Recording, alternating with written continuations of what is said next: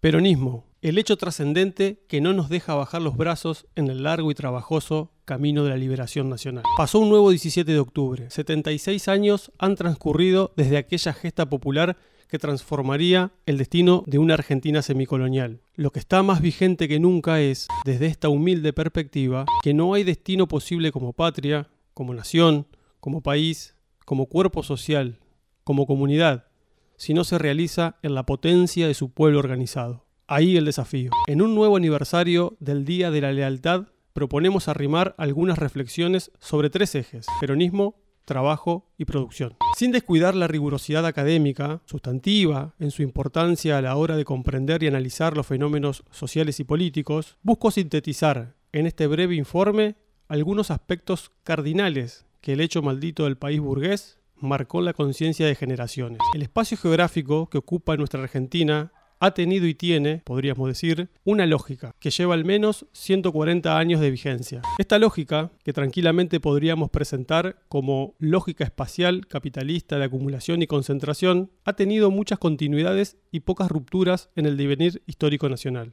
Cada forma jurídica, social, económica y cultural, cada expresión temporal de nuestra organización social, productiva y normativa, en cada etapa desde 1880 hacia el presente, responde de forma directa o indirecta a esta lógica. Consolidada aquella élite tradicional y consolidadas las instancias jurídico-políticas que dieron origen al Estado-Nación moderno, la dependencia se erige como la más clara y nítida consecuencia de dicha perspectiva con la que se modeló estructuralmente el rol periférico de nuestro país a lo largo de su historia. Exportadora de materias primas, con escasísimo valor agregado, e importadora de bienes y servicios finales, aquella élite depositaba todo su futuro en el mercado internacional y los beneficios que éste generaba. El mercado interno, hasta por lo menos 1930, fue un entelequia. Con las transformaciones ocurridas producto de la Gran Depresión, pero particularmente luego de finalizada la Segunda Guerra Mundial, y en un contexto internacional donde dos polos se levantaban en una confrontación abierta por establecer cada uno su hegemonía, un nuevo sector,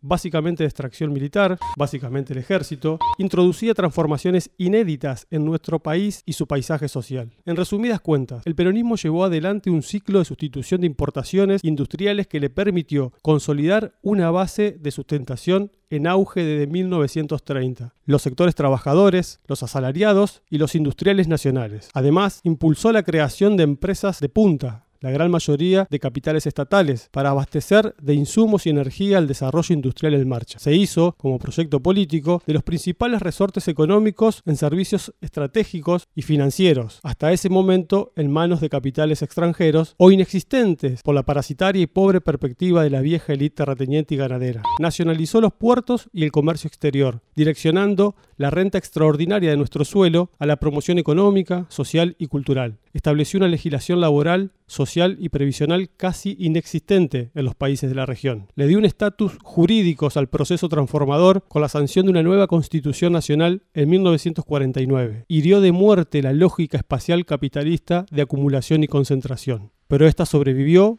y tomó impulso. En 1955 se interrumpe el avance del peronismo a fuerza de bombardeos, asesinatos, fusilamientos, persecución y cárcel. La revolución fusiladora ha triunfado.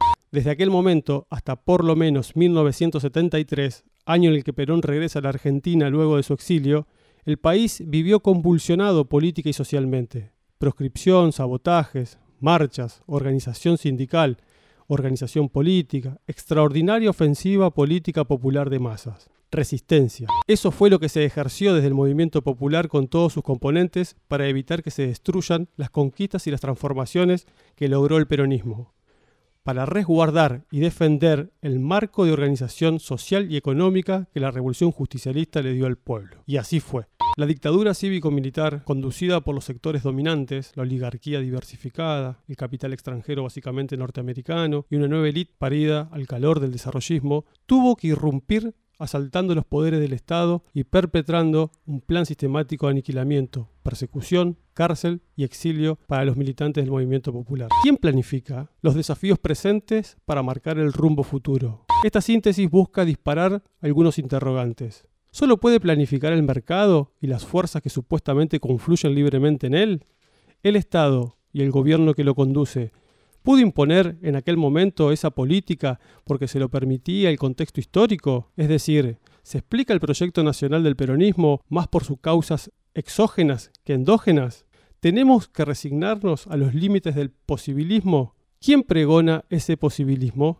¿Es posible confrontar la concentración económica o solo hay que atender y remediar sus consecuencias? ¿Hace falta cuantificar una supuesta correlación de fuerzas para avanzar sobre esta realidad?